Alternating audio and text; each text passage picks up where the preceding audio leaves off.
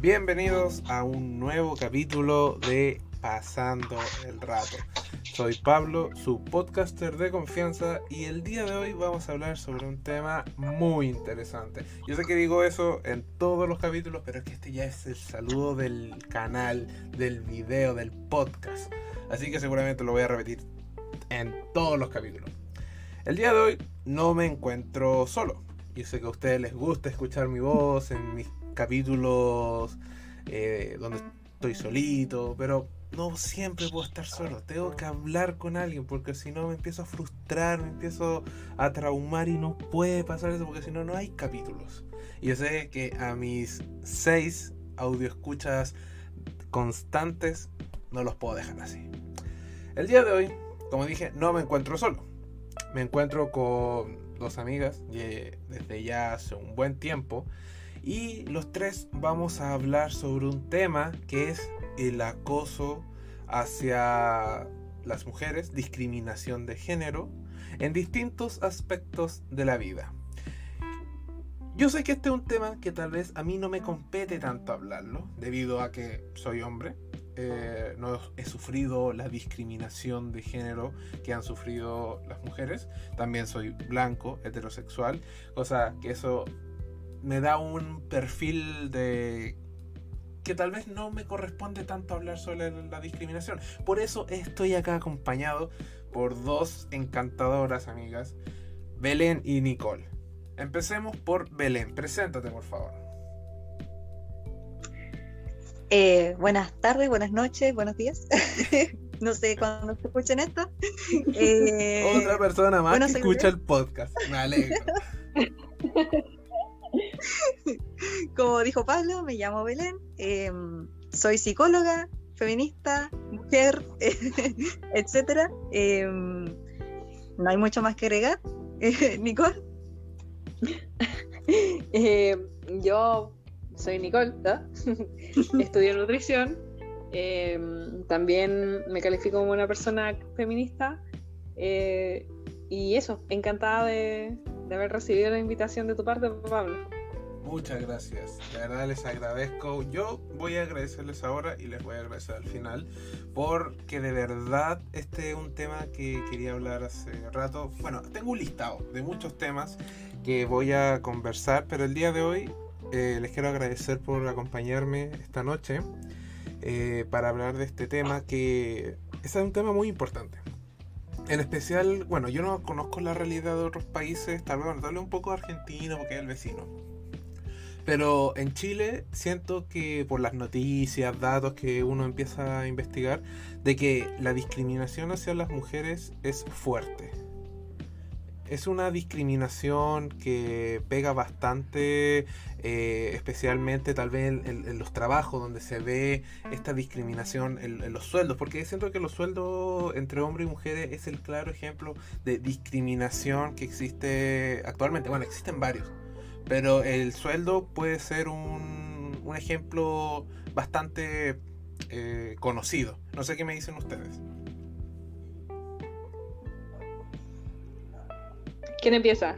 Eh, dale, Nicole, empecemos contigo, empecemos contigo. Ya. Eh, bueno, la verdad es que no hay mucho más que. No, hay mucho que. Mm, mira, por mi parte, siempre los sueldos de, de, familias, no sé, pues de tías, de, de, de mi abuela, siempre fueron menores el ingreso que en comparación a, mis tíos o a, mi, a mis padres, em, eh, primos, etc. Entonces, de repente, uno está algo ajeno a la cantidad de, de, sueldo porque es algo tan, es como una discriminación, siento que es silenciosa dentro de ese aspecto en Chile, porque Siento que no, no se habla, no se habla, si bien se habla, pero no se, no se muestra. Es como, no sé, yo como ingeniera hoy, no sé, dentro de, del ámbito de trabajo de una minera, por ejemplo, ingeniera en mina, eh, en comparación a una ingeniera, a un ingeniero en mina, eh, siempre se está exigiendo la igualdad de sueldo, pero para mí era súper, eh, yo era súper escéptica en ese, en ese sentido porque si bien lo escuchaba de mis tías, no, no lo veía, no, no, era, no me era eh, reconocido cuando trabajaba dentro de, no sé, cuando empecé a trabajar dentro de Falabella o retail o, los típicos trabajos que uno tiene de verano o durante el año, no veías esa diferencia hasta que te acercas como al ámbito más profesional. No sé qué opinan Belén, qué opinas tú, Pablo. Sí, estoy súper de acuerdo en el sentido de que, mm, disculpen, creo que se escuchó algo.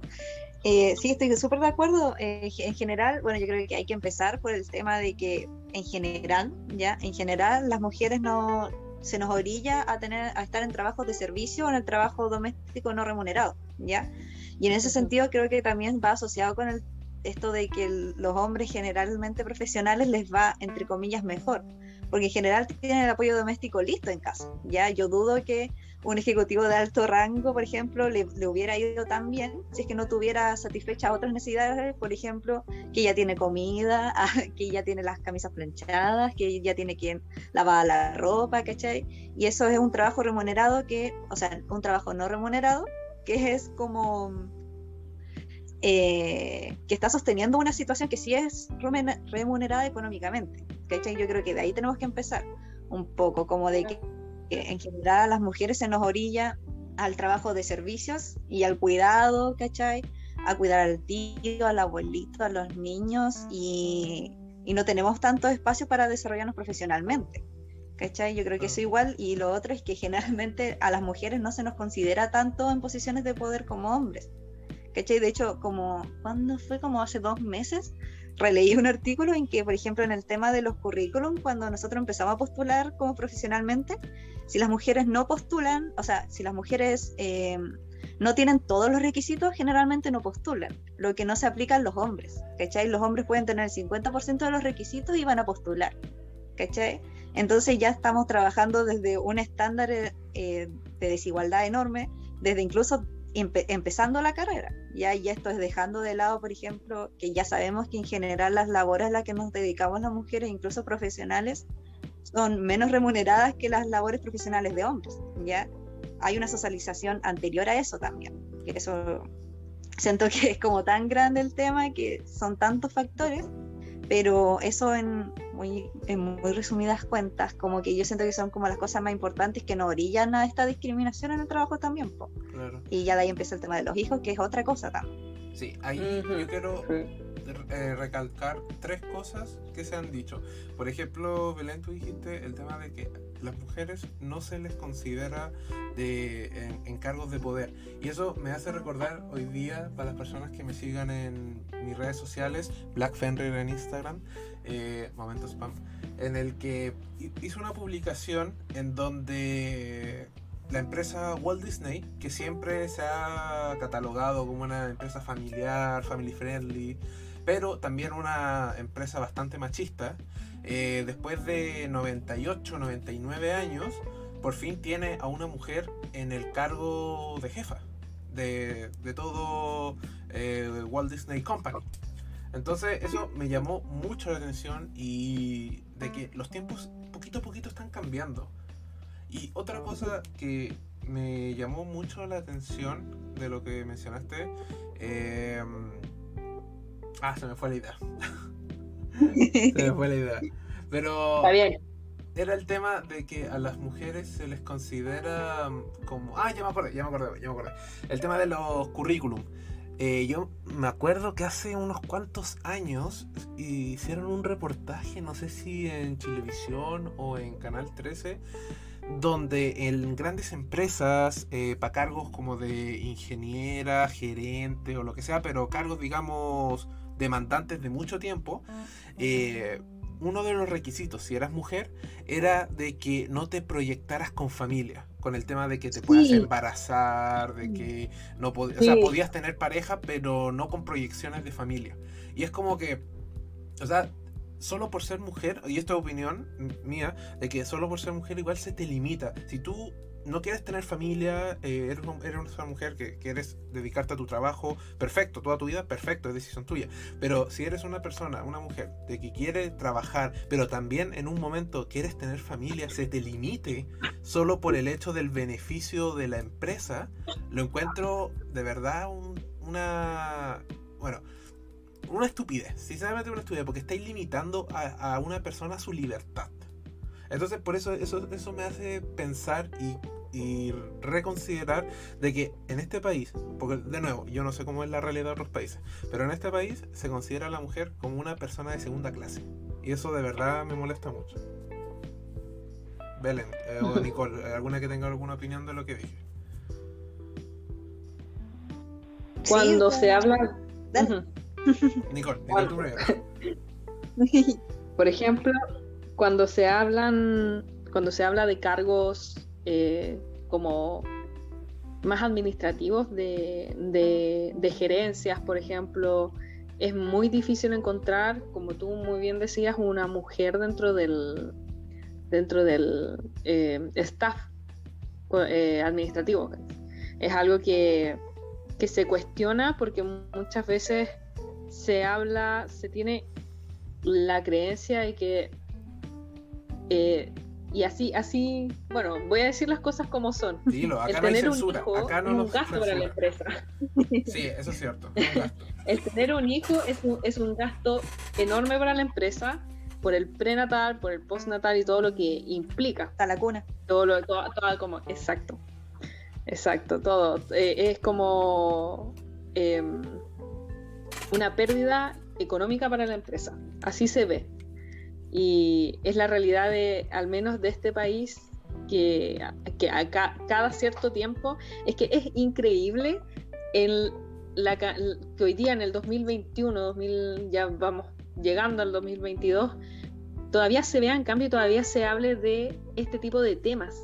Es eh, hoy día que la mayoría de las mujeres estudia, eh, la población es una población con, la, mayoría de la juventud es una población con estudios universitarios eh, y, distintas, distintas como realidades que se han ido creando, formando, pero a, a, costa de puras marchas, a costa de puras eh, iniciativas, de pura, de puro aguante, la verdad, pura pachorra de parte, de parte de las mujeres y de todas las feministas porque de por sí el origen del movimiento eh, es, puro eh, en base a todas las injusticias que no nos dejaban, no nos dejaban, ¿cómo se llama?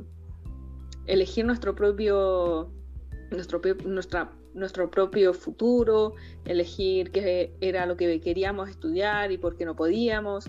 Este, este, este como eh, tabú que hay que las mujeres, la mayoría eran secretarias. Eh, cuando se quería postular como a cargos más importantes, era la secretaria la que llevaba el café, la que llevaba los papeles. Eh, siempre es como en desmedro de que la mujer es multifacética, por lo tanto, también se lleva a,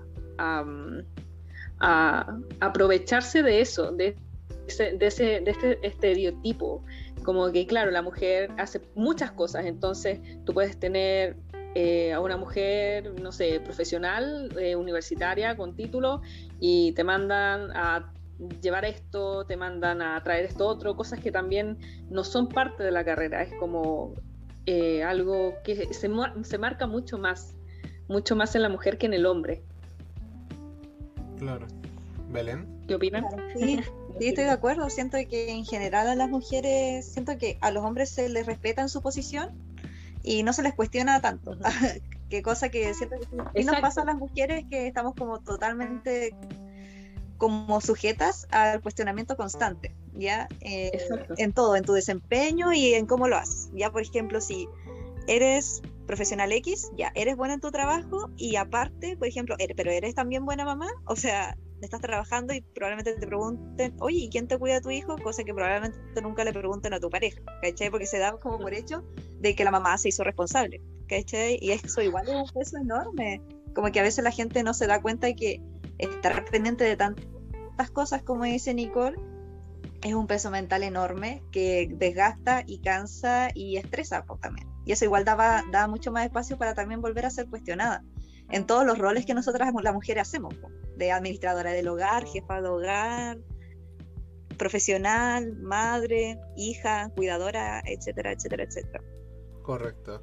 Un tema que eh, acaban de mencionar es el tema de la familia de que se les cataloga como buenas administradoras del hogar, eh, sus trabajos remunerados afuera. Pero eso me hace pensar y me hace recordar que yo considero que Chile es una sociedad machista. Lo considero fielmente.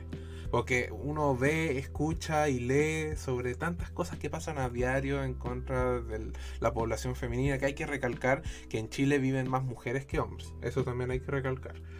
Pero eh, centrándonos en el tema de la familia, em, existe también una, una, discriminación hacia el género femenino, hacia las mujeres que no quieren tener familia, no quieren tener hijos, porque se quieren centrar, no sé, en su carrera o en algún otro tipo de actividad, pero o simplemente porque no quieren tener eh, hijos, hijas, descendencia.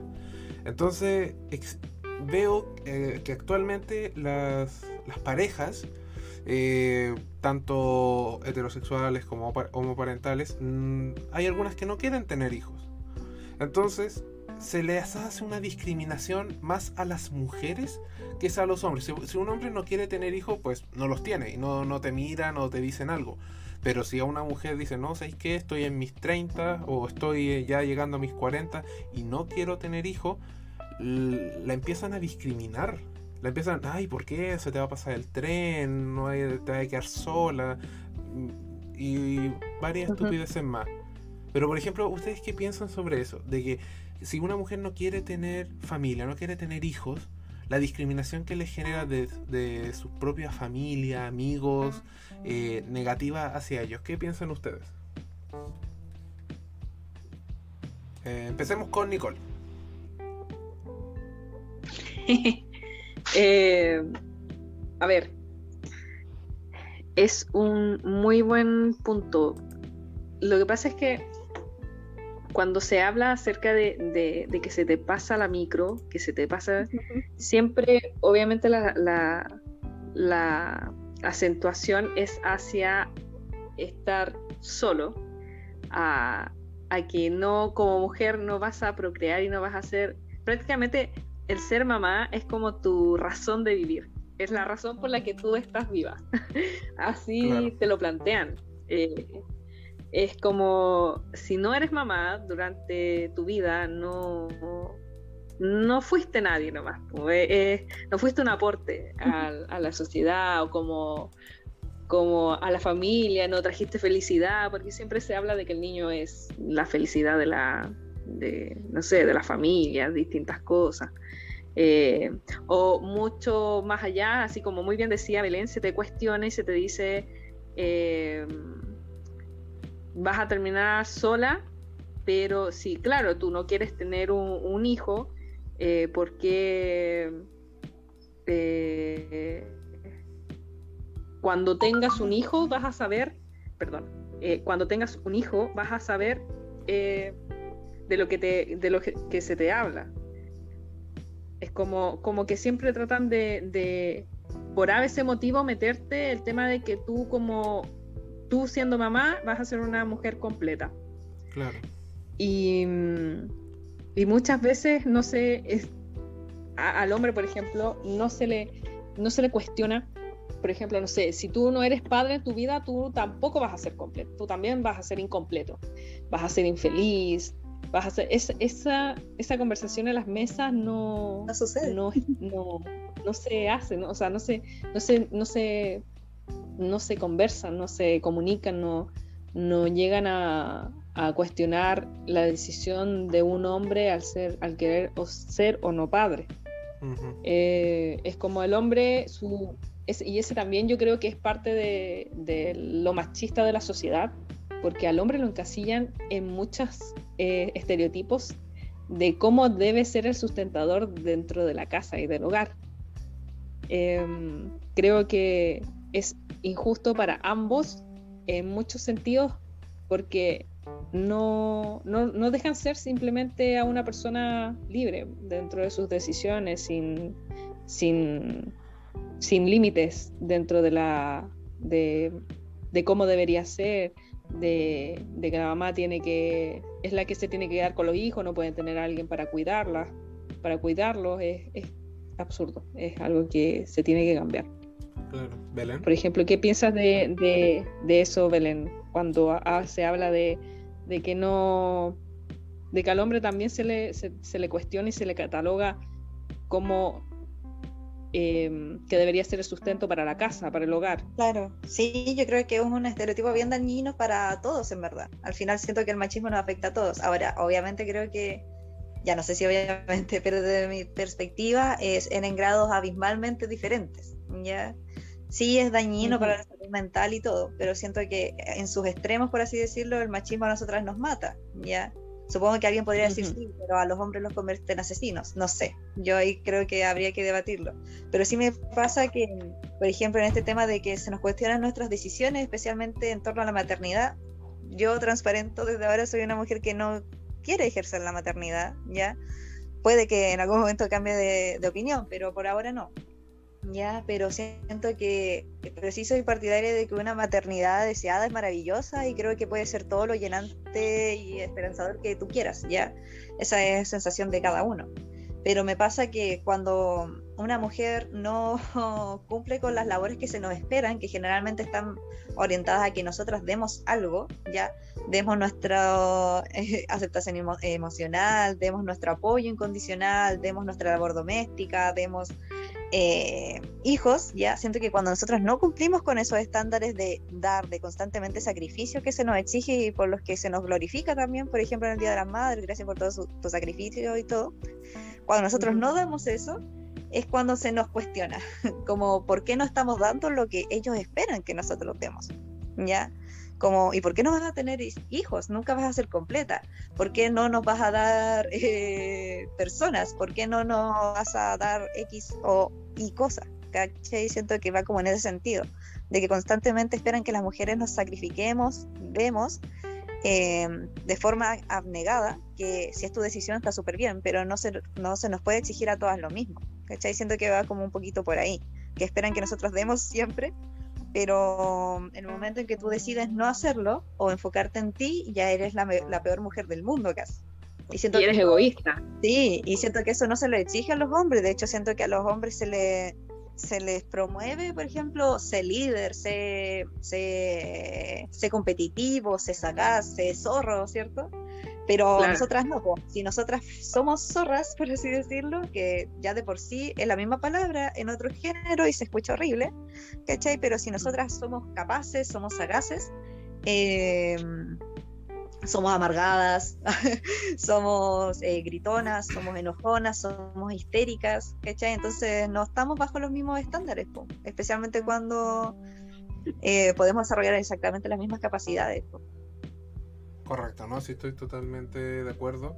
Y agregar que, claro, a los hombres eh, se nos trata de una manera distinta en este tema de que si nosotros no queremos tener familia, descendencia, pues ya es decisión tuya y no, no te miran.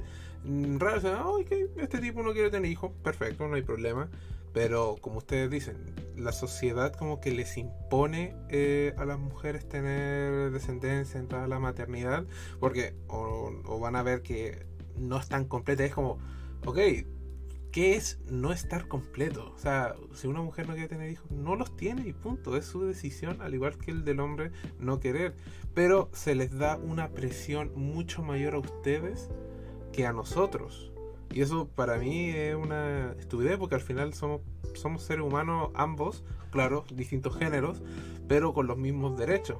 Pero inclusive en esta en el siglo XXI yo sigo viendo de que los derechos de las mujeres no están eh, avalados en un 100% como son los de los hombres. Y obviamente el mejor ejemplo es el tema del, del aborto.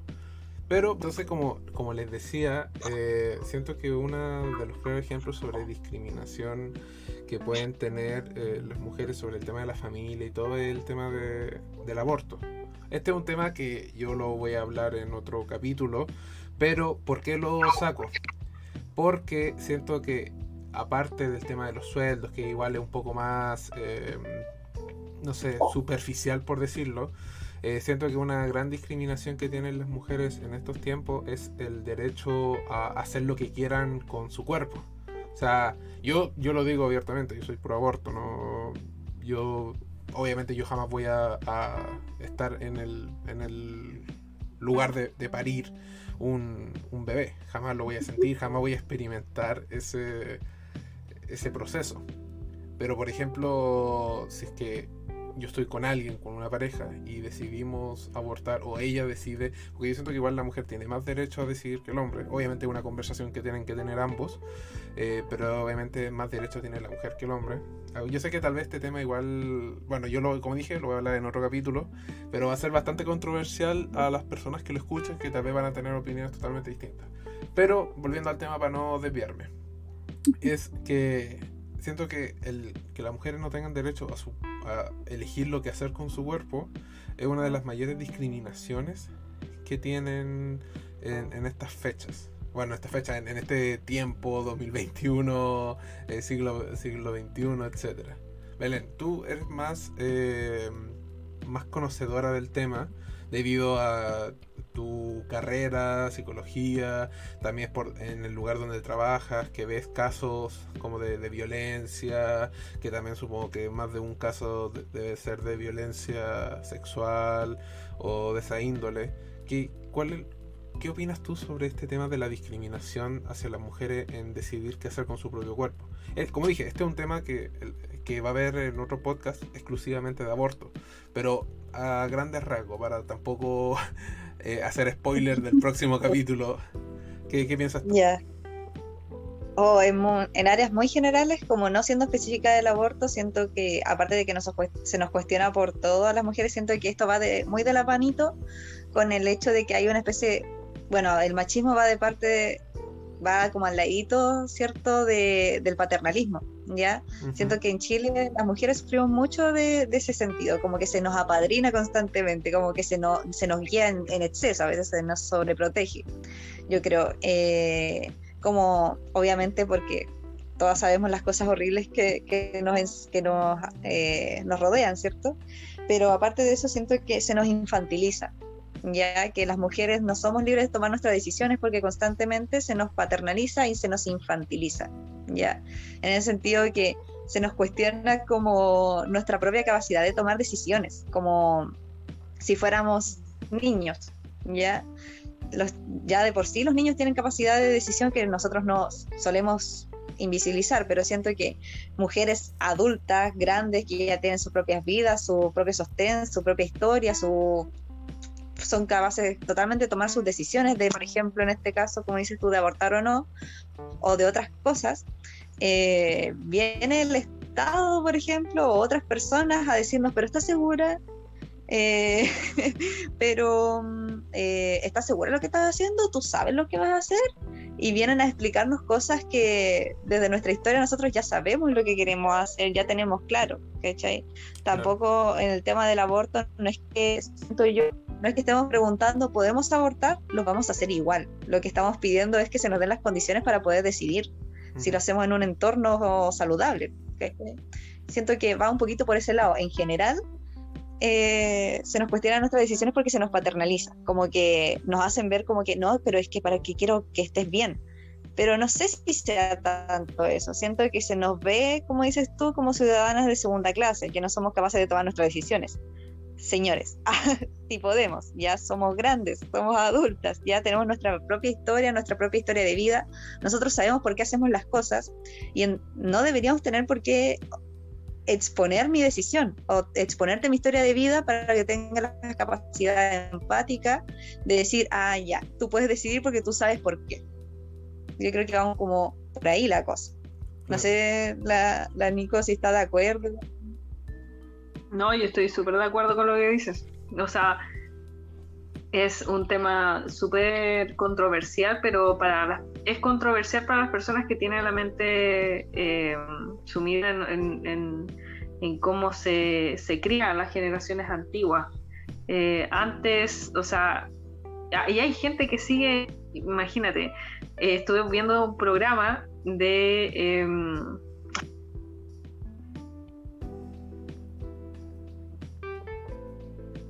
creo que creo que ya. Mm. donde llevaban personas de con situaciones reales como para guiarlas la verdad es que em, y habían adultos esto fue ya hace como tres años atrás, que, me, coincidí, coincidí, con un capítulo X en donde adulto, un hombre tenía como 80 años, no, no 80, no, como 60, 60 años, entre 60 y 70, y hablaba de que los hijos eran una bendición y tenía hijos repartidos, pero por todas partes. por todas partes. Hacerse responsable de nada. Exactamente, exactamente. Y bueno, decía, a mí no me, yo, de, así, yo no tengo las condiciones, no tengo las condiciones, pero si un bebé, un hijo llega un mundo, al mundo, es una bendición nomás, o sea, nada que hacer. Y le preguntaban, pero ¿por qué, em, eh, ¿por qué sigue teniendo hijos tan irresponsablemente? O sea, eh, em, eh, ¿y su mujer qué le dice? No, mi mujer no tiene que decir nada. Y está, pero calcado y lamentablemente no es la primera vez que escucho ese tipo de comentarios de parte de hombres viejos que perpetúan, que te ayudan a perpetuar ciertas conductas siempre dentro de las generaciones. Eh, cuando se habla y se habla súper, los hombres tienen la costumbre de hablar súper eh, sueltos de, de cuerpo así tan libremente de lo que uno tiene que hacer como persona eh, que, que, llega, que, que, preocupa, pero es, es, a, mí me enoja mucho, me, me, da mucha rabia, mucha impotencia tener que escuchar que, claro, o sea, porque abriste las patas, abriste las piernas, ¿cachai? Quedaste embarazada y ahora no te querí eh, hacer cargo de, de, tu bebé. Oye, em, bueno, una abrió las patas y la otra, y el otro dio la semilla, no sé cómo decirlo. dio, la, dio, la semillita feliz, ¿cachai? O sea, es, un 50 y 50. Hablan de que la mujer solamente tiene que dar el, hacerse responsable por la situación, cuando en realidad es, ah, es, un, trabajo de partida de ambas personas. Claro. Em, pero están tan acostumbrados a criticar a la mujer y les sale aquí como del dentro, como dijo el papelucho, de las vísceras, como tú eres la responsable y tú y solo tú y solo tú. Y es algo que no, no, o sea, no corresponde, es algo que eh, las mujeres hemos tenido que ir desmintiendo y hemos tenido que ir enfrentando distintas situaciones súper complicadas. O sea, yo valoro mucho a la mujer que ha sido valiente y ha, abortado. O sea, la decisión del aborto no es algo que, se te ocurra el otro día. Es como, no sé, ¿sabes qué? Es algo que se procesa, que se conversa, es algo en donde tú buscas contención de personas, de tus personas, de tus pares, eh, personas de confianza. Em, y, nada, o sea, por lo general siempre las madres, sobre todo las madres de las mujeres, se tratan de hacer cargo de, la decisión de la, de la, misma mujer, porque a ellas también le enseñaron así. Es, algo, es, no sé, es, algo horrible. Yo encuentro que, que, mm, hemos tenido que, derribar demasiado, demasiadas paredes con, de concreto, demasiados límites como para poder llegar a, donde estamos. Y, y también se han pasado a llevar muchas decisiones a muchas mujeres que, ni siquiera están capacitadas mm, eh, mentalmente para poder tener un bebé, igual se les hace tener bebés que no, que, ¿qué van a hacer? O sea, es una inconsciencia del porte de, no sé, de una nación entera, es, horrible. Claro, sí, no, totalmente de acuerdo. Sí. Y, y por ejemplo, el tema de la discriminación que obviamente viven mujeres día a día, eh, uno ve que generalmente el, acoso, la perdón, la discriminación empieza como con, con, las palabras. Y después, cuando no hay un, un stop, un alto, se pasa a lo físico. Y después de la discriminación, por, mm. por, lo que a lo que voy es que, por ejemplo, muchos hombres creen que al insultar a las mujeres, tanto pareja, familia o terceros, se dan como con el derecho de hacer lo mismo como con todas.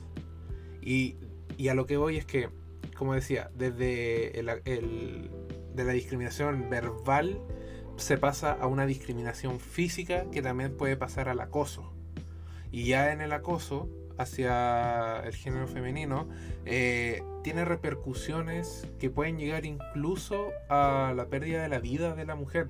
Y casos hay, pero por montones acá en Chile incluso leyendo algunos datos, 2019 eh, creo, hubieron como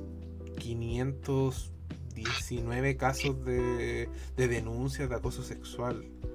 Y muchos de esos no quedaron en nada por una simple discriminación y una falta de políticas públicas eh, que obviamente como que avalan más al hombre a la mujer. Por ejemplo, no sé si ustedes se acordarán de que hace como dos semanas atrás salió un video de un motociclista que atacó el auto de una señora porque parece que tuvieron un, intercambio y el tipo violentamente la atacó cuando estaba en el auto. Bueno, después de eso, eh, el diario La Tercera le hizo una entrevista al, al motociclista eh, calcándolo, tachándolo de como que todo había sido un error, una exageración de parte de ella, de que él era la víctima porque le estaban haciendo una funa a nivel nacional y que él era prácticamente un pobrecito. Y, al fin, ¿y con qué quiero llegar a todo esto? De que al final la misma sociedad, la misma prensa, eh, genera un, un ambiente de, de seguir de aceptar la discriminación eh, y dándole como el favor siempre a los hombres y no hacia las mujeres. ¿Qué piensas de eso, Belén? Eh, yo creo que es como un clásico, en verdad. no, me, no me sorprende. Igual estaba pensando con el tema de que en general a ya siento que voy a ser, voy a quedar súper funada, así como ya la, la, que cree que todo el mundo la ataca, ya, pero siento que en general a las mujeres, ponte tú, se nos condena más fuerte que a los hombres y se nos da menos espacio de justificación, ya. En el tema de caso que estáis diciendo, por ejemplo, se le dio más espacio al motociclista que probablemente a, a la señora, ya. Y siento que eso se repite en un montón de, espacio, especialmente con el tema del acoso, ya que en general se le da mucho espacio al victimario y a, por ejemplo, el potencial que podría tener, excepto de a la víctima, ya como que la víctima no pudo llegar a lograr grandes cosas, ya en general se habla como de que el acosador, no sé, ponte tú, ay, pero es que este joven tiene un futuro prometedor, eh, por ejemplo, en el caso del medallista, no me acuerdo, medallista de natación creo que era, que... Mm, tuvo denuncias por acoso y salió como en las noticias, así como joven con futuro prometedor es acusado de acoso, ¿cachai?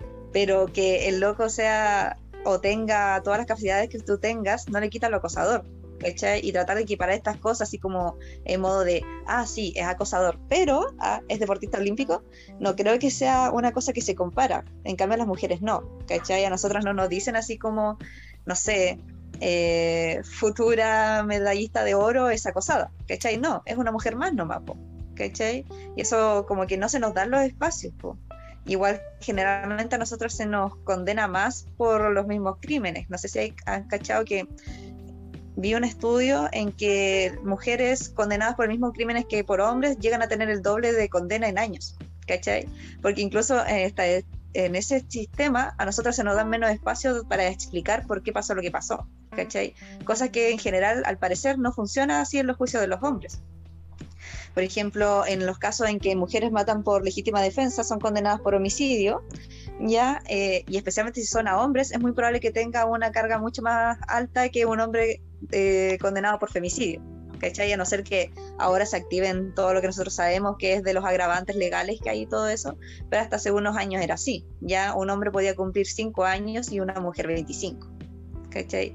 Entonces, claro, incluso en los espacios de acoso, en los espacios de crimen, en los espacios legales, nosotros seguimos teniendo menos espacio para defendernos y para que se nos escuche. Y eso obviamente no es justo, ¿cachai? Pero, pero sucede. Y es porque incluso siento yo que quienes están en el poder son generalmente hombres y que van a simpatizar con esta figura de el hombre que fue tentado, a el hombre que fue acusado de o el hombre que fue violentado. Claro. Nicole.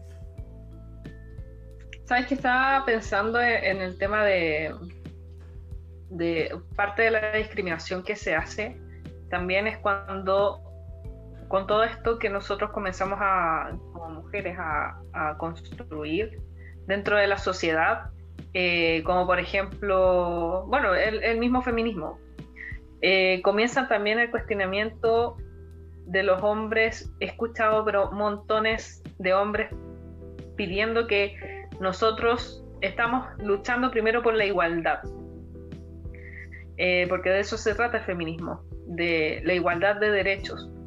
Eh, pero los hombres también tratan de, de, decir nosotros también somos violentados, ¿por qué ustedes no, por qué nosotras no peleamos por los derechos de ellos? se nos responsabiliza por eh, luchar por las injusticias, eh, eh, los mismos hombres nos, nos imponen eh, de, que nosotros las mujeres tenemos que pelear por los derechos de todos. Entonces, entonces llega un momento en donde uno tiene que sentarse en la mesa a explicar. A mí me, pasó que tuve que sentarme a explicar, o sea, en qué consisten de partida lo mi opinión, en, a ver, ¿quiénes son las personas que marchan? Primero, ¿quiénes son las personas que marchan? Son los LGBTistas, personas gay, mujeres por sus derechos. Cuando existen injusticias como la de las AFP, empiezan ya el estallido social, son personas que se ven vulneradas por el sistema, que han hecho tanto ruido que tan, tan, tantas injusticias que no se les hace caso, que el sistema no los protege.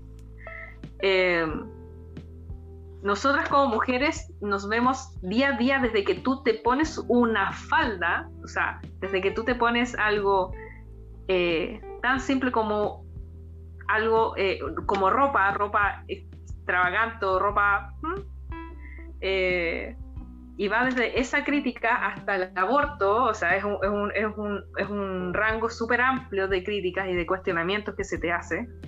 Eh,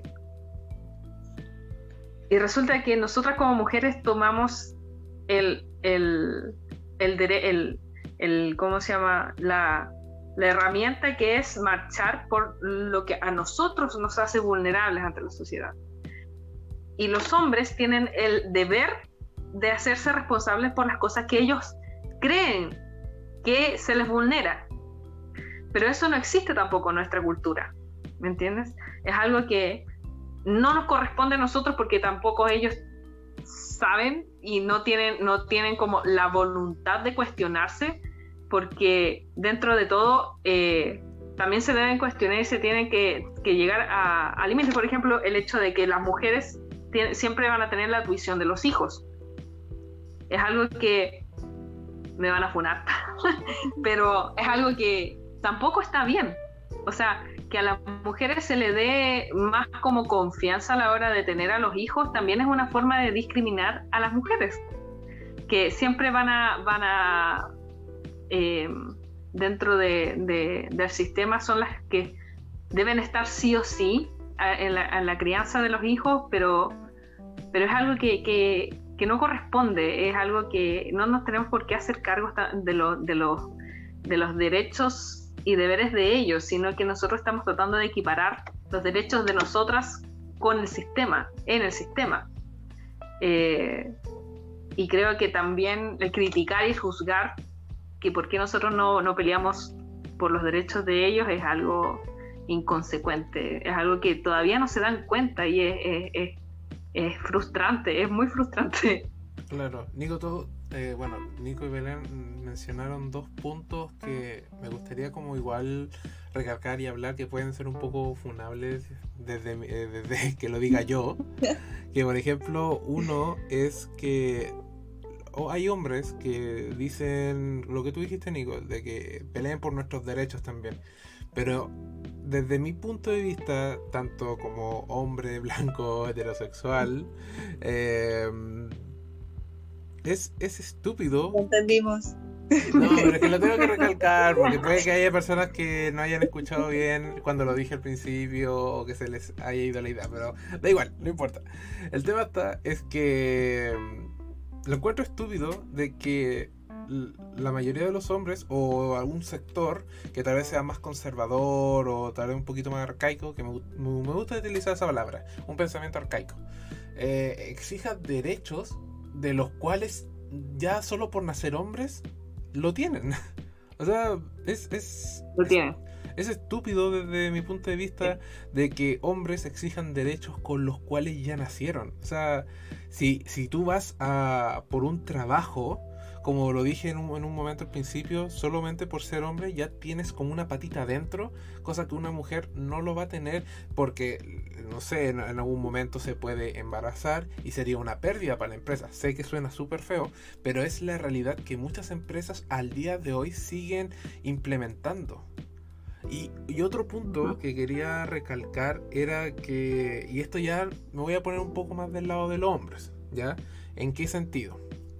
De que es cierto de que la mayoría de, o casi todo, un 98% de las denuncias por discriminación, acoso o violencia son hechas por mujeres. Eso yo creo que estamos de acuerdo ahí. Pero hay un pequeñísimo por ciento de denuncias que son hechas por hombres. Que sus parejas le pegan, de que sus parejas los tratan mal, etc. Y no denuncian por lo que puede decir el amigo, lo que puede decir el vecino, o lo que puede decir la sociedad de que un hombre esté denunciando a una mujer por maltrato. O sea, eso también es discriminación de parte de una sociedad machista hacia un hombre que está siendo golpeado, está siendo insultado. Obviamente, si lo vamos en el punto de, números, obviamente el, casi el 100% eh, lo sufren las mujeres, perfecto. Eso no creo que hay eh, discusión en ese punto. Pero hay un pequeño porcentaje que es de hombres. Y no quiero que nos centremos en que son hombres, sino en el que por la sociedad machista en la que vivimos, ese eh, pequeño grupo de, hombres que son maltratados y discriminados no pueden hacer valer los derechos por los cuales nacieron, eso lo dejamos claro, porque la misma sociedad machista no los deja. ¿Qué piensan de eso? Empecemos con Belén, ya que ha estado un buen rato. Eh, no, es que estaba dándole vueltas en verdad. Eh, pucha, es complicado ahí porque siento que sí hay denuncias de hombres a mujeres, sigo creyendo que muy pocas veces son al mismo nivel de gravedad. Obvio, sí. Eh, pero sí, obviamente existen, ya, obviamente existen. Pero siento que, claro, a veces se nos responsabiliza como a, a nosotras que, por ejemplo, peleemos por ellos, que está bien, se puede apañar, ya se puede apoyar y todo pero claro, es justamente lo que tú dices, que son como otras cositas del entorno que, les impide visualizar la violencia.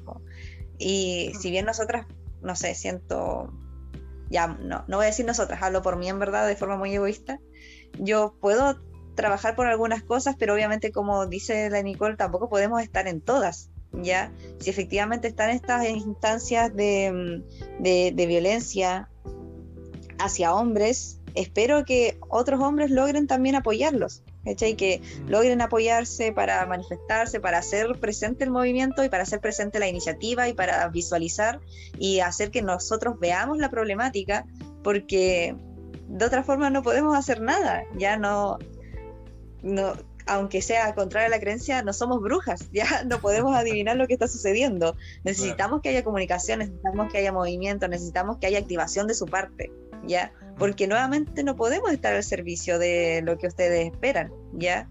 Los vamos a apoyar. Si hay alguna persona, hombre, mujer, no binaria, lo que sea, eh, que necesita apoyo, se le va a dar, ya, obviamente. Pero lo que voy es que justamente en el tema de los hombres que son violentados, necesitamos que haya un movimiento, necesitamos que haya bulla, necesitamos que nos digan necesito apoyo, se te va a brindar, pero obviamente no podemos aparecer de, la magia, pues necesitamos una señal, ya necesitamos que hagas ruido, porque si no, se puede, y obviamente vas a hacer hay silencio también, es verdad. Como dije eh, recién, de que tal vez muchos hombres no quieren decirlo y esto no es una opinión, o sea, no es algo que yo digo así como sin fundamento, sino que por entrevistas que he visto, por documentales, eh, tanto a nivel local como internacional, de que a los hombres no les gusta decir de que son maltratados por sus parejas porque se sienten eh, con una presión de social, porque digámoslo,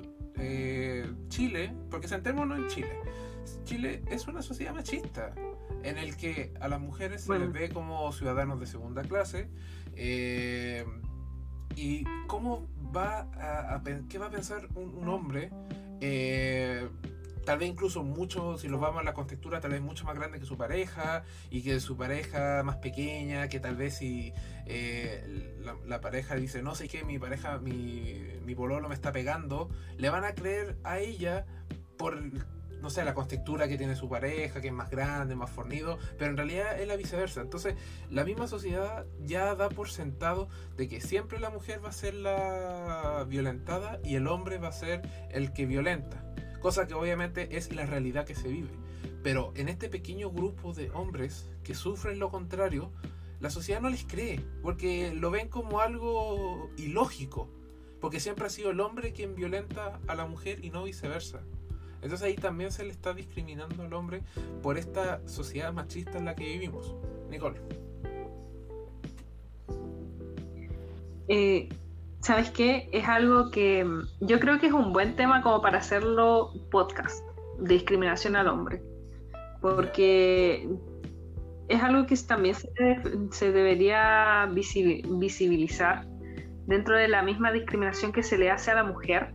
Eh, existen muchos factores en donde, en donde mm, el hombre se ve súper súper desaventajado. Yo tengo muchos amigos y parte de esos muchos conocidos que, que, tengo ha tenido muchos problemas con el tema de la tuición de los hijos, sabiendo que muchas veces las mujeres, la ley ampara a la mujer en ese sentido y hablamos, y ahí mismo, ese es un ejemplo pero clarísimo de la discriminación que se le hace a la mujer porque se le, se le da a la mujer el derecho o el deber, el deber de, eh, de de criar al hijo es algo sistemático, es algo que hasta el mismo hombre, como muy bien dijo la, la Belén, em, se tienen que, se tienen que, o sea, yo creo que va a costar varias generaciones para que los hombres puedan formar como una, una, una marcha, ¿cachai? contra del mismo sistema machista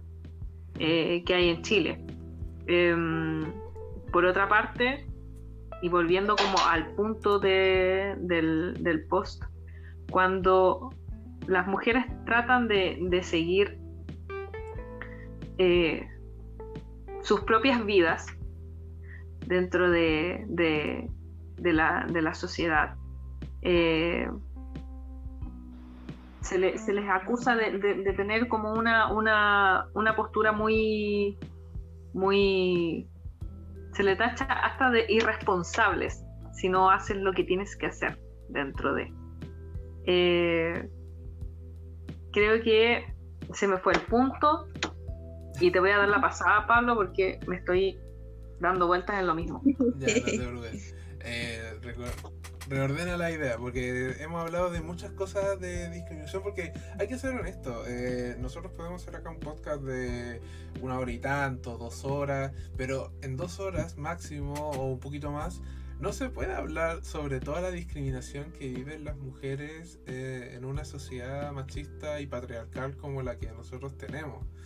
Pero quiero ir un poco más al, al meollo del asunto. El, origen de esto, bueno, tampoco vamos acá a hablar sobre lo, lo, que ha pasado a lo largo de la historia de la humanidad, porque si no acá nos no hacemos un podcast de... Hacemos un extendible de 12 horas, un 24 horas hablando de esto. No, pero por ejemplo, eh, yo siento que es cierto, la, la, los tiempos han cambiado.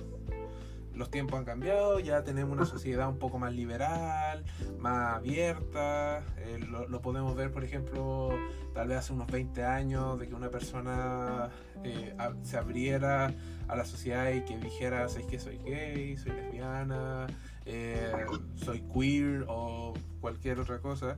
era impensable.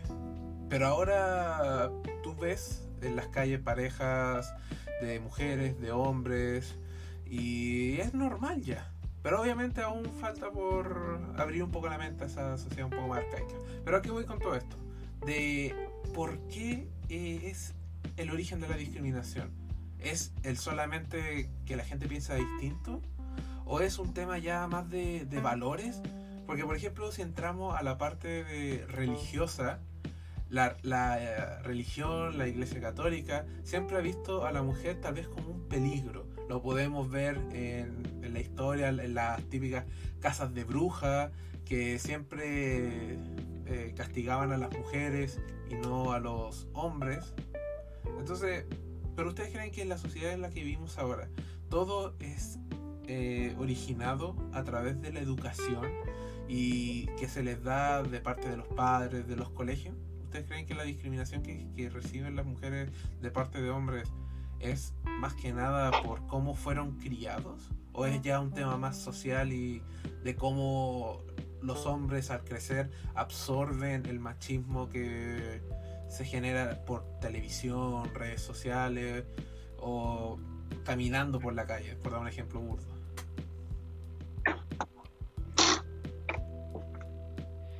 Cualquiera de las dos. vez no sé si. ya, Belén, Belén. No. Ah. Eh, pues igual me complicaba todo el tema. Creo que buscar como el origen en sí de la discriminación hacia las mujeres es enorme. Sí, también y creo me fui que... la bola, me fui la bola. y va evolucionando de una forma como súper ramificada y que se va entre las grietas de la historia, por así decirlo. Pero sí, creo que va muy ligado con el tema de con el tema religioso y las creencias. De hecho, creo que hay varias citas en la Biblia en que casi es como que la mujer nunca estará libre de pecado. Ya como que nosotras de por sí, por el hecho de existir, casi desde la historia de Adán y Eva con la manzana, siempre somos nosotras la, la tentación, ¿cierto? Como quienes tentamos al buen hombre de su camino de Dios y obviamente después pagamos ese pecado a través de la menstruación y el parto con dolor, ¿ya? Y claro, y esa condena se va, me imagino que se fue traspasando a través del Evangelio, la cristianización y la evangelización que se hizo con, con los pueblos, etcétera, etcétera, etcétera. Pero um, siento que, claro, puede ir por ahí y de ahí obviamente ha traspasado de generación en generación a través de la educación que hemos recibido. Lo que sí creo que somos perfectamente capaces de en algún momento cuestionar, ¿ya? Como de cuestionar las cosas que se nos informaron, las cosas que, especialmente ahora que ya la información va y viene de una forma increíblemente rápida y accesible. Uh -huh. Bueno, no tanto como quisiéramos, pero sí mucho más que antes. Eh, a darle un lado, a, a, abrir la mente y estar dispuesto a cuestionarte las cosas y a cambiar de opinión, ¿cachai? No escuchar al otro para eh, para darle la contraria o para buscar argumentos, ¿cachai? Efectivamente escuchándolo con, con, atención y ver si es que hay algo que te, te resuena y quizás te pueda llevar a cambiar de opinión. Ya siento que eso como que nos falta un poquito ser capaces de cuestionar nuestras creencias antiguas y, y abrir el espacio al cuestionamiento de las mismas. Po. Siento que eso, ya no voy a dar más vueltas. No, que por ejemplo, el tema que, que hablamos de la religión y la familia, eh, se genera una gran discriminación hacia las mujeres y esto es lo que hablábamos al principio, de que tal vez en familias eh, más ortodoxas, más clásicas, más tradicionales, por decirlo, ven a las mujeres como lo que decíamos al principio, que solamente su función es la de procrear, tener descendencia, si es hombre mucho mejor, eh, según la... No lo digo yo, lo dice generalmente el pensamiento más tradicionalista, que, que, que, nazca un varón en una familia es mucho mejor porque va a ser el, el que va a traer el sustento a la familia, el macho alfa, pelo en pecho. No, no sé si dime, Nicole. Perdón. No, dime, dime. Perdón. Eh, no sé si han escuchado ese, ese dicho eh, que si nace mujer va, o sea, bueno, yo he escuchado a muchas abuelitas decir, ojalá es que no, no nazca mujer para que no sufra. Sí. Mm, sí. Ya. Eso, eso es algo súper es muy fuerte, es muy fuerte de escuchar, es muy fuerte. Eh, cuando se habla de, de, que, no sé, las mujeres, por ejemplo, te dicen, no, tú no puedes eh, viajar sola, o cuando vayas en viaje en bus, no vayas con falda, mm. no duermas, si es un viaje largo, eh, no vayas sola, no puedes hacer dedo, es como todo un mundo el que se te, se te limita por un manual de instrucciones de sobrevivencia que al final... Exactamente, exactamente. Un manual de sobrevivencia, literalmente. Creo que la creencia del, de, de la discriminación a la mujer parte de distintas bases, es algo que viene, por ejemplo, por un rol, algo social eh, el hombre trabajaba, no sé, en la era de piedra, el hombre era el que trabajaba, las mujeres eran las que cocían y cocinaban para la supervivencia. Es algo que... ¿Ah?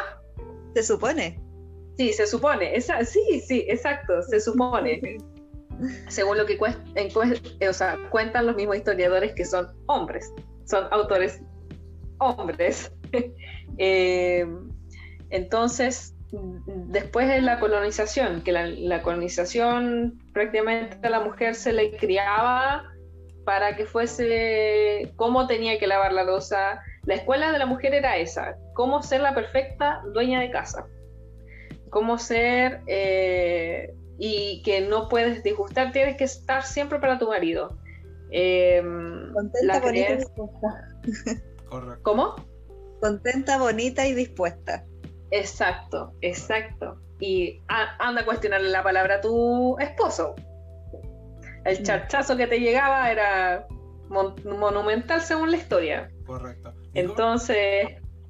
Digo, sorry continuando con el tema, yo les quería hacer una consulta, les quería preguntar.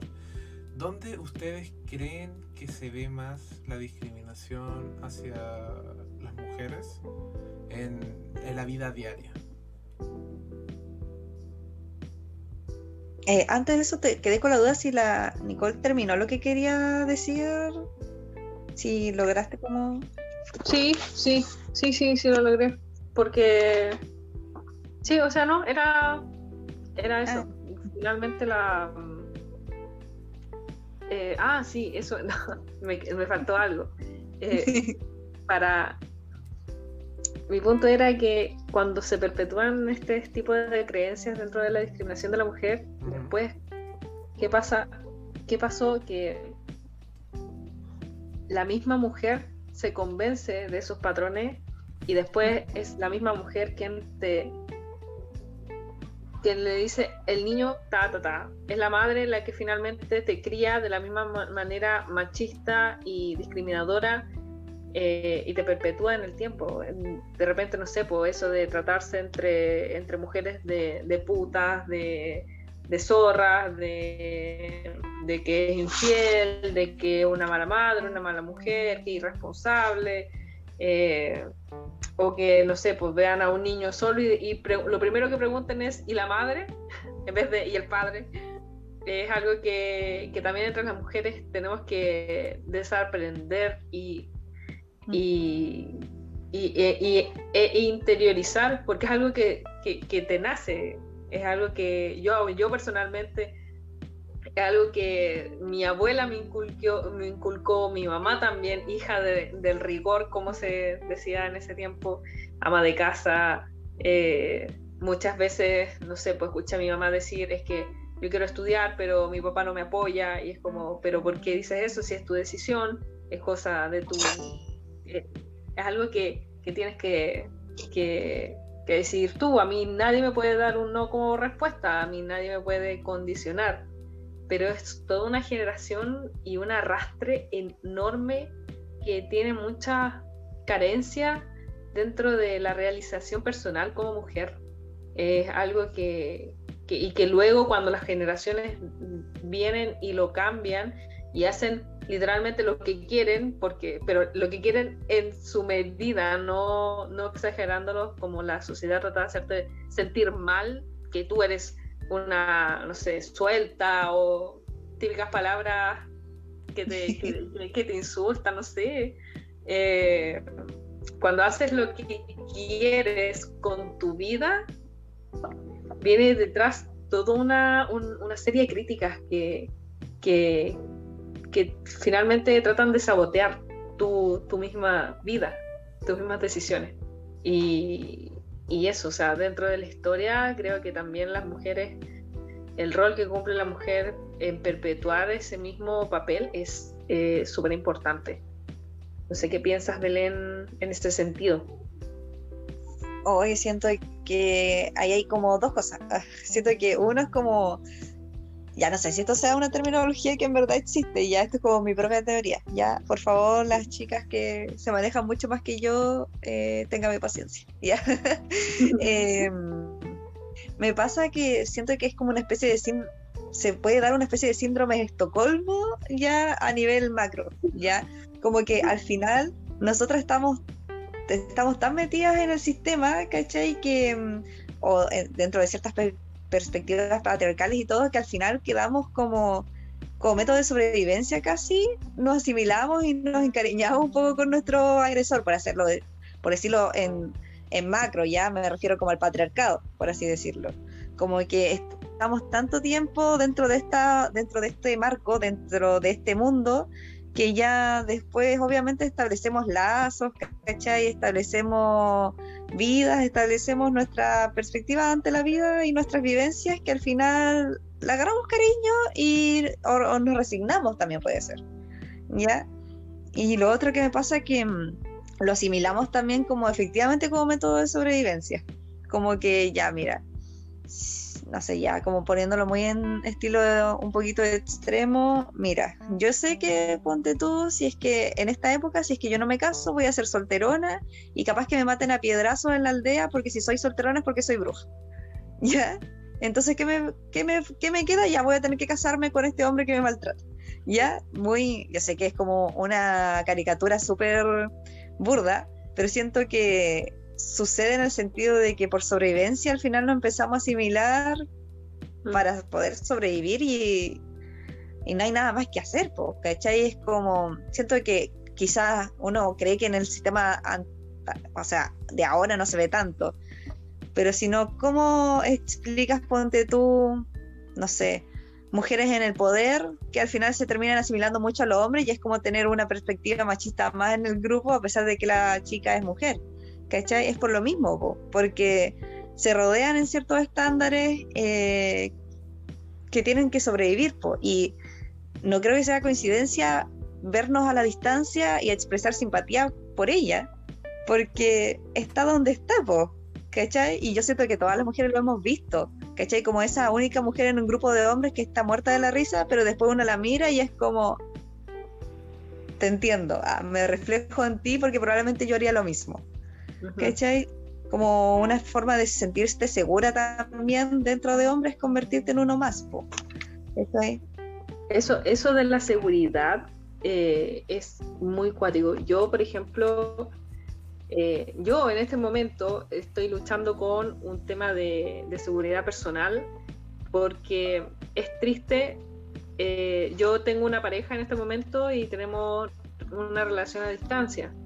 Eh, resulta que cuando viene, yo, por ejemplo, tengo el inconsciente mío, era tan grande en este sentido, me vestía, por ejemplo, no sé, yo soy súper dejada con el tema de, vestidos, de falda, la verdad es que a mí me aborreció, me, me traumaron con esa cuestión de que una mujer tenía que vestirse así, con tacones, que arreglarse la cara, que el maquillaje, que es algo que aborrecí.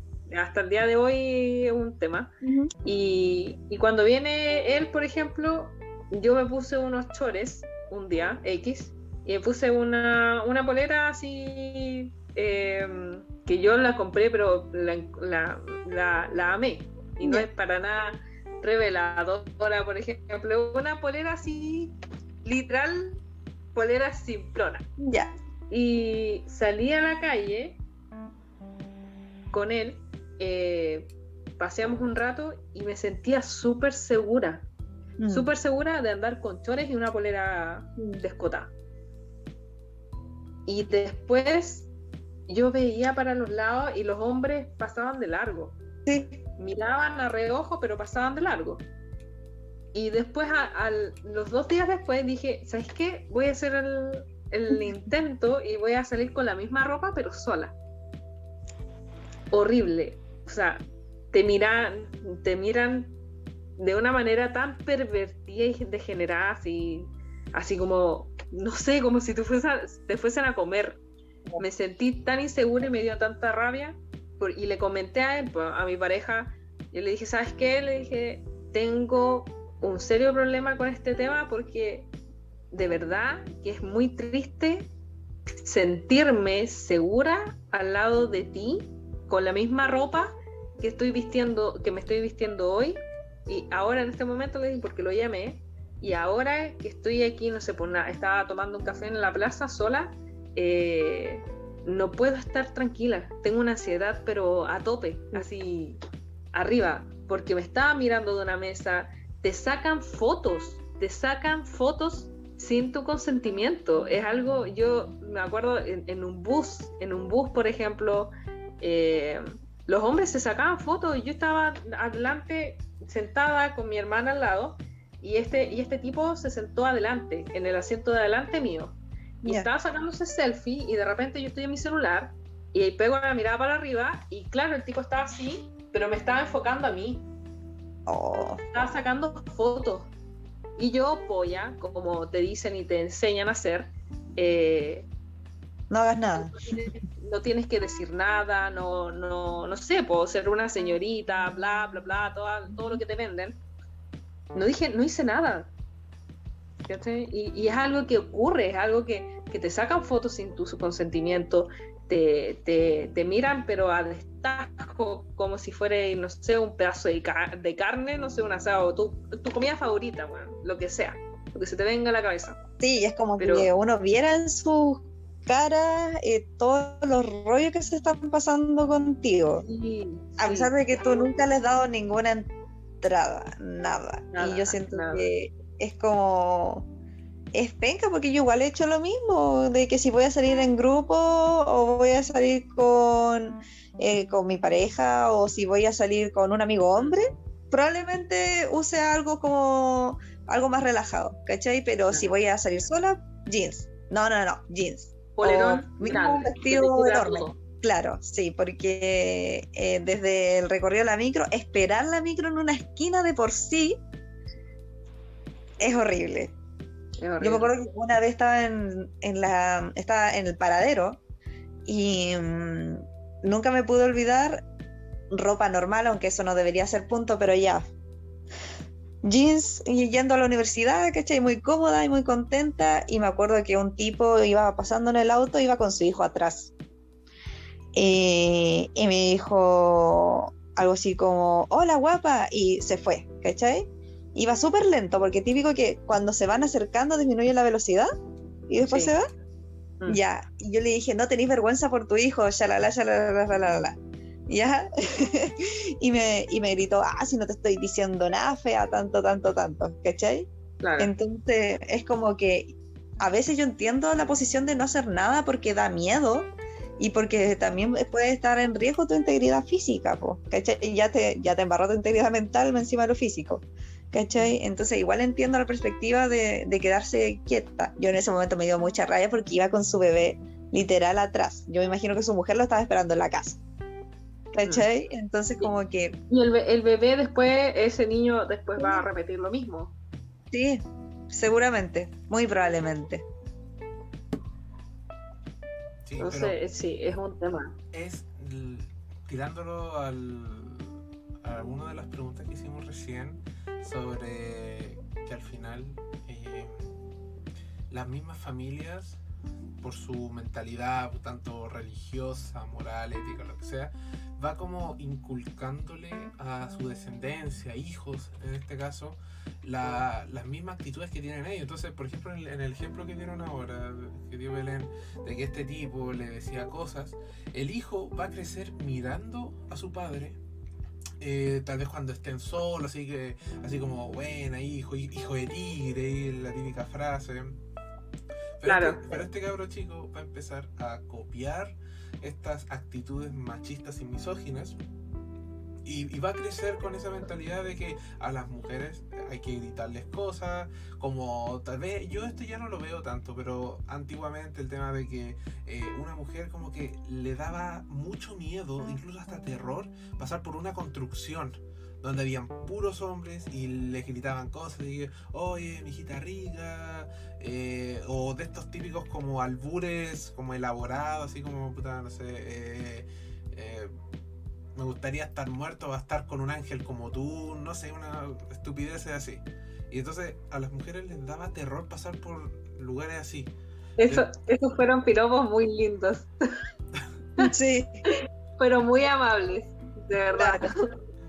Pero, O sea, me gustaría no recibir ningún comentario sobre mi existencia, pero claro, es como mucho más aceptable que las otras cosas que hemos escuchado. Claro. Claro, sí, antiguamente era como esos piropos, entre comillas, como humor picaresco, de estos piropos, albures más elaborados, que a algunas personas les gustaba, a otros no, pero igual seguía siendo acoso. Eh, pero volviendo al tema de que este niño chico va a crecer mirando a su padre teniendo esta actitud misógina y él la va a repetir. Y tal vez si ese niño tiene hijo algún día va a empezar a hacer las mismas cosas tal vez pero comúnmente pasa. Entonces al final es un ciclo vicioso por la educación, por el contexto, por la sociedad en la, en la que vivimos.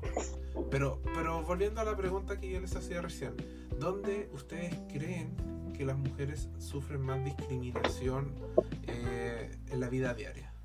Porque a eso quiero hacer otra pregunta, pero primero esta, por favor. Mm. En la vida diaria. No sé si discriminación, pero yo creo que eh, como la presencia más constante, yo creo que es el acoso callejero. Porque porque yo me desempeño en un área que es como esperable para las mujeres, que es como psicología de niños, ¿cachai? Como que es, probablemente todavía, en la carrera de psicología ya éramos casi 50 mujeres, 10 hombres, ¿cachai? Es como una carrera dominada femenino y pucha, trabajar con niños y esas cosas es como generalmente esperable de mujeres, como los parvularios, ¿cachai? Entonces siento que en ese sentido, por lo menos en el ámbito profesional, no se da tanto, ¿ya? Pero porque siendo estricta y estoy como cumpliendo con los estándares de algún, de algún sentido que se me pusieron, ¿cachai? Mm. Pero si tuviera que hablar como del machismo que yo estuviera viendo como más constante, yo diría que es por ahora, por ahora.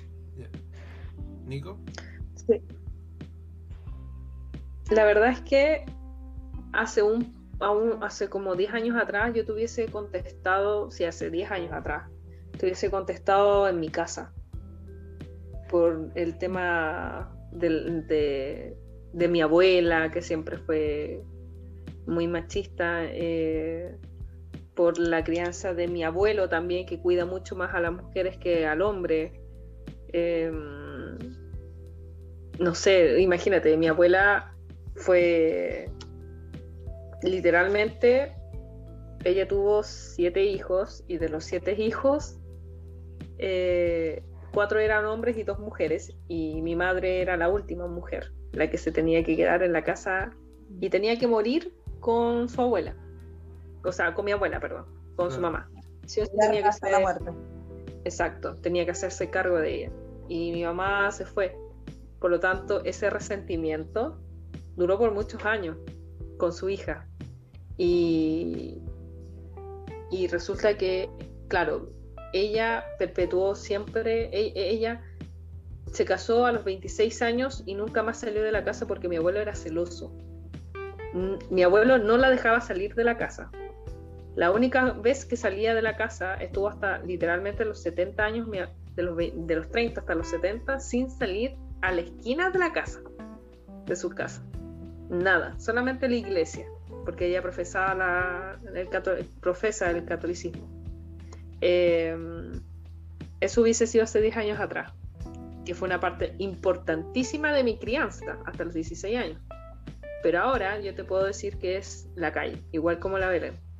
La calle es algo, es muy peligroso para la mujer, es algo que, que te hace sentir muy vulnerable y súper incómoda con, en todo sentido de la palabra. O sea, no existe un respeto, no existen límites.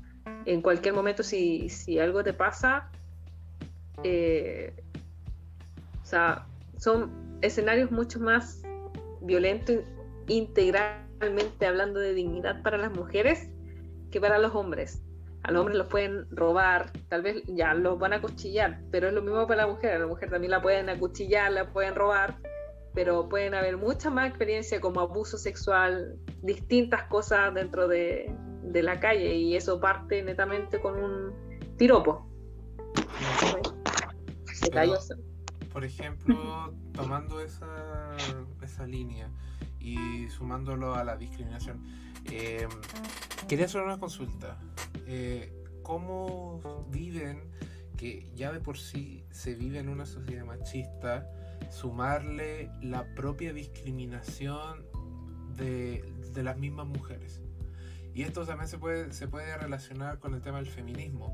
Hay muchas ramas del feminismo, tal vez un feminismo, un feminismo un poco más extremo, que los típicos hombres les dicen feminazi o otros insultos, y tal vez un feminismo más light.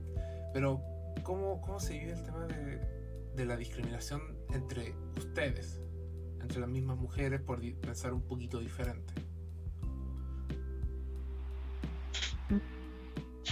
Dale, Belén. Parte tú mejor. Eh, o sea, mm, es que siento que obviamente una especie diferente de discriminación. No sé si discriminación sea la palabra en verdad, creo que es como un fenómeno diferente. Eh, eh, ¿por, qué? Por una, ya lo voy a decir en un ejemplo muy burdo. Si yo voy por la calle de noche, ya ahí como agarrándome un poquito de lo que decíamos ahora, yo voy por la calle de noche, veo a una mujer, no me va a dar miedo, ¿ya? Pero voy por la calle a la misma hora, al mismo lugar, la misma ropa, yo veo un hombre, yo me cambio de calle, ¿ya? O agarro cualquier artículo de autodefensa. Ya desde ese sentido yo siento que la posición en la que nosotros podemos discutir con nuestra mujer, estar en desacuerdo, todo lo que tú queráis, es de una posición muy diferente, de una posición mucho más simétrica y, quizás más cercana incluso, ¿ya? Que es diferente a la que vamos a tener con los hombres, ¿ya? Ahora, sí, obviamente va a haber instancias que nosotras vamos a estar en desacuerdo con mujeres o quizás puede haber mujeres que estén en desacuerdo con todo lo que yo he dicho, ¿ya? que no sé, que tenemos los mismos derechos, que lo que yo estoy diciendo es mentira, que estoy delirando, ya, lo que sea, ya. Pero siento que no hay mujer en este mundo que sea que le sea invisible, por ejemplo, el tema del acoso callejero, ¿ya? Siento que no hay mujer en el mundo que no haya tenido miedo alguna vez en la calle. Siento que no hay mujer en el mundo que no haya visto, que haya vivido o haya sido testigo de una relación violenta de género, ¿cachai? Entonces siento que desde ese marco nosotros ya tenemos experiencias cercanas, ¿cachai? Independiente de que, no sé, yo me imagino que yo me identifico con una mujer de izquierda, probablemente voy a tener muchas diferencias ideológicas con una mujer de derecha, ¿ya? Pero siento que hay cosas tan universales que probablemente vamos a tener algún piso, ya vamos a tener algo en lo que conectemos, ya, porque el hecho de ser mujer ya es un factor de riesgo en este mundo, ya, entonces siento que sí, vamos, podemos discutir, sí, vamos a tener espacios de desacuerdo con otras mujeres, pero siento que es en un marco completamente diferente. Ya creo que incluso si hay una mujer muchísimo más chora que yo, siento que sigue siendo mucho más intimidante que mis relaciones o, o enfrentamientos con hombres. Ya no, no sé si eso responde a tu pregunta, ya, pero no sé cómo explicarlo de otra forma tampoco. Claro, entiendo. Nicole. Eh, prácticamente es, lo mismo que dice Belén, es, otro, te ponen en otra, en otro, en otro escenario, es otro contexto. Cuando la misma mujer es, cuando la misma mujer, por ejemplo, cae en la discriminación de, no sé, porque esta es una puta o que no, no sé, una suelta o, o qué sé yo, no sé, dentro del mismo trabajo siempre existen comentarios así como, ya, la, esta tipa subió de puesto, entonces las mismas mujeres dicen, ah, se acostó con este tipo, eh, quizás que hizo con el jefe o, para recibir la nota. Mm. Mira, gracias a Dios yo he tenido la, en mi vida me interesa de, estar, no sé, me ha tocado la fortuna de estar con mujeres que son, con, son bien conscientes en ese sentido. Em, la mayoría de las mujeres que me, y amigas conocidas que me rodearon y que me rodean, eh, son siempre, han sido bien conscientes y es muy poca la, la como el cawineo que existe dentro de entre mujeres.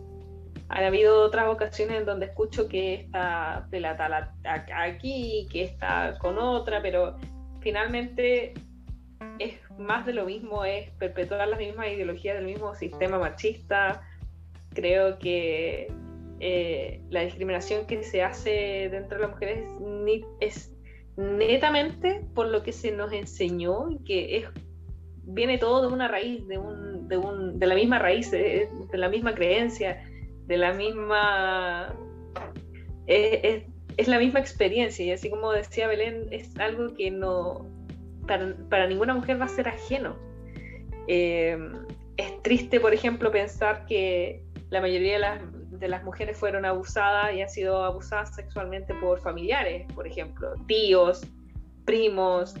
Eh, y me podéis pelar lo que queráis. O sea, como mujer podéis pelar lo que queráis, pero tú sabes que en el momento que comencemos a hablar de las distintas inseguridades que a uno le genera el ser gorda, que después eres flaca, que queréis tener hijos, que estáis a favor del aborto, que la otra no está a favor del aborto porque eh, es una decisión irresponsable, que no sé, lo que me lo podéis pintar, cantar, decir como quieras, pero todos no unen lo mismo, es distinto.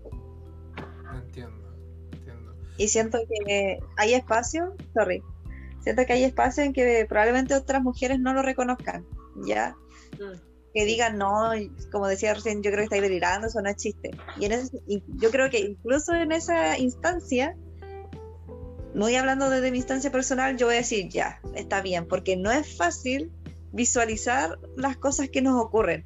No es fácil ser consciente y querer seguir compartiendo en este mundo, sabiendo todas las cosas que a nosotros nos peligran por el solo hecho de ser mujeres, ¿ya? Muy encasillando como en esta categoría. No es fácil visualizar todos los peligros a los que estamos expuestas y si no quieres verlo, hermana, te comprendo totalmente, porque si fuera por mí tampoco me gustaría verlo, ¿cachai?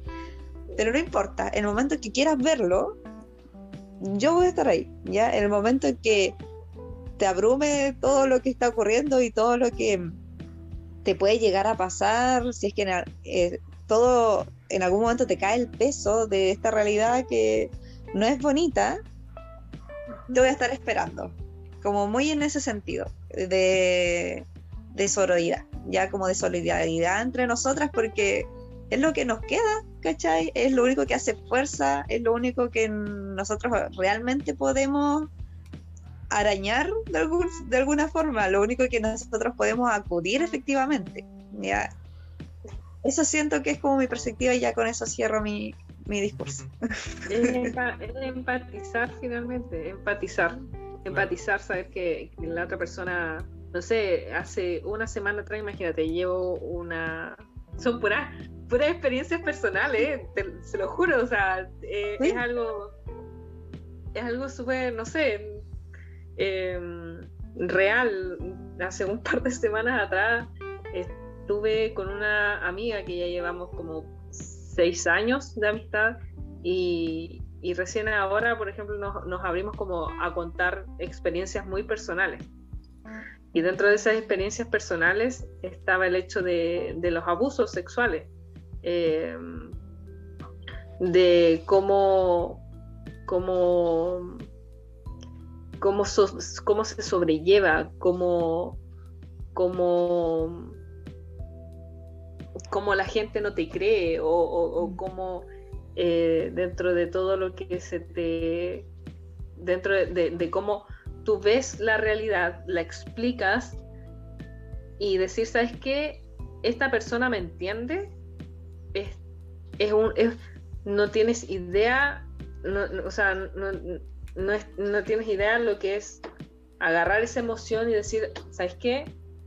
Ya, esto era, Esto era, esto era así, esto era así, eh, me siento súper identificada contigo, eh, esto me pasó también, eh, yo me sentía así, yo creo, yo creí por un momento que era así, pero no era así. Y es un, una experiencia entre mujeres cuando se comparten experiencias como del tipo eh, que tienen que ver con la discriminación de la mujer, es muy, es muy fuerte porque te hace ver que no solamente eres tú, sino que es algo sistemático. Sí. Claro, entiendo. Y eso igual me hace pensar, por ejemplo, lo que dijiste recién, Nico, sobre el tema del acoso y el abuso sexual. Se me viene a la mente de que hubo un tiempo, siento que ahora no, no es tanto, pero hubo un tiempo donde, por ejemplo, salían noticias de que a tal chica la habían violado o a tal chica la habían abusado y, muchas personas decían, ah, pero es que se lo buscó, por lo que decían antes sobre el tema, que andaba con una faldita corta, una minifalda, andaba escotada, como que tentó al hombre a, que le hiciera lo que le hiciera, lo cual es realmente estúpido, es realmente una idiotez del porte de un buque que una persona, hombre o mujer, diga de que una mujer fue violada, fue abusada por cómo vestía. Y es eh, lo que una frase de, de las tesis de este grupo de chicas que hicieron el, este canto. Eh, no era, no recuerdo bien la letra, pero era como yo vestía eh, o, o, algo así, no recuerdo bien la frase pero hacía alusión a la vestimenta de las víctimas, que no era culpa de ellas el cómo vestían, sino era culpa del otro por estar dándose una idea que no existe de estar creyendo de que como la chica se vestía con minifalda, tú tenías el derecho a hacerle algo. Y que otras personas la, discriminaran o la acusaran de algo que no hizo solo por el contexto de sociedad machista en el que vivimos, de verdad me parece una estupidez, pero realmente que ya ni, ni siquiera siento que estupidez, o imbecilidad o cualquier término describe eh, lo que significa eh, esas palabras. Ah, es que imagínate que tú, tú, Pablo, eh, digas lo que digas lo que estás diciendo, que para ti te ya significa una estupidez, implica un precedente enorme porque se quiebra una generación. ¿está ahí? Se quiebra como el círculo de, de creencias, eh, el ciclo de creencias del sistema. Em, es algo que no, que, que, que, tú hoy tienes la capacidad de decir y hay muchos hombres que están hoy en día viendo la situación y que piensan gracias, gracias a lo que sea que crean. Eh, hoy día, hoy día pueden hacer ese tipo de críticas. Antes era, imagínate que hasta cuando se le abusaba y las mujeres iban a, a, denunciar los abusos de sus esposos, los carabineros se reían. Pues, Claro, sí. Como te, te, empezaban a dar consejos, así como, no se preocupe, eso pasa. ¿ah? Eh, usted tiene que ser más comprensiva con su esposo y... no sé. Sigue pasando, ¿Cómo? Sigue pasando. Sí, sigue pasando. Sí, Sigue pasando mucho. Sigue Mucho. pasando muchísimo. ¿Saben, eh, chicas? Eh, siento que este tema da para mucho más. Tampoco quiero alargar tanto el podcast, pero sí me gustaría hacer una segunda parte con ustedes, eh, hablando sobre lo que podría pasar eh, en ambos gobiernos, dependiendo de quién salga, con el tema femenino. ¿Por qué lo digo? Porque se ha dicho mucho de que, por ejemplo, si sale Cast, los derechos de las mujeres estarían retrocediendo 30, 40 años. Pero también, ¿qué va a pasar con Boris debido a estas acusaciones de, de acoso sexual que tiene en su contra? O sea, son dos ámbitos en donde, obviamente, en, el tema de Cast eh, sufriría más, sufrirían más que en el contexto de Boris. Entonces, no sé si les tinca eh, repetir esta conversación en, eh, con respecto a este tema. Sí, no tengo problema. Sí, obvio. Me gustaría tener un tiempo pa- para estudiar, sí. Sí, bueno, para igual, los, contigo, los Belén, programas de gobierno bien consensuadamente. claro, igual contigo, Belén, el domingo tenemos grabación de, del otro podcast. Sí, así que deja de explotarme. Primer- este es el primer podcast. Este es el primer podcast que me estás ayudando. Y sí tengo que, re- que reconocer que ninguna de las personas que he invitado se les está pagando porque mi podcast es pequeñito, recién estoy consolidando una comunidad eh, y les agradezco que estén acá gratis porque no les voy a pagar. Así que muchas ¿Cómo que no? No. Ese no era el trato, Mike Ese Wazowski. era el trato. Estafadas, ¿ven? Esta discriminación en el espacio de No, trabajo. ah, ya, funado. Me van a hacer tres hilos en Twitter. Me, me van a funar. Me van a funar con hilos en Twitter. No, no, no mentira, mentira. Eh, bueno, ahí veo cómo le- les puedo agradecer, de verdad. Eh, como dije, no quiero alargar tanto el podcast porque este es un tema que podríamos hacer un extensible de 12, 24 horas. Pero sí me gustaría eh, finalizar con algunas palabras como eh, de ustedes. Como que, ¿Qué les gustaría decirle a las personas que se sienten discriminadas? Empecemos con Belén. Ah, ¿por qué? Eh, a las personas discriminadas. Sí, como bus- buscar ayuda, denunciar. eh, ya, es que siento que puede ser muy, muy idealista, como en verdad decir her- hermano, amigo, compañero, compañera, no sé, eh, levanta la voz, atrévete, reclama, ¿cachai? Porque siento que muchas veces no estamos en posición de, de poder exigir. Ya siento que a veces por las mismas condiciones de discriminación estamos en un espacio tan vulnerable que, por ejemplo, no podemos reclamar lo que pasa en un trabajo por temor a perderlo, ¿ya? Pero sí creo que podemos hacer iniciar como perspectivas locales, así como tú desde eh, tu espacio propio, conversar con tu círculo, ¿cachai? Tratar de cuestionar estas cosas y bueno, todos sabemos que al final todas las personas de la sociedad es una cadenita, o sea, el amigo del amigo, el amigo del amigo, el tío del sobrino, de, etcétera. Y siento que quizás puede ser un aporte, quizás tú no, no veas hasta dónde, pero cuestionar con tus cercanos en los espacios en que te sientas seguro, conversar estas cosas es importante. po. Quizás no puedas levantar la voz y irte a parar al, al frente de la moneda ya a exigir hablar con el presidente. Ya no queremos, no estamos hablando de que sea algo eh, tan heroico, pero sí creo que podemos hacer como pequeñas cositas en el día a día que, que nos ayuden a, a expresar los mensajes que tú quieras expresar. Correcto. Nicole. Yo la verdad es que, bueno, a las personas que se sientan, a las mujeres que se sientan discriminadas, eh, lo primero que quiero que, que les quede es, tienen que partir por casa, responsabilidad personal. Eh, ¿En qué sentido? En que cuando estén en un grupo de, de- de amigos, de personas de confianza, eviten criticar a la mujer, eviten encasillarla en... em, eviten encasillarlas en, en distintas...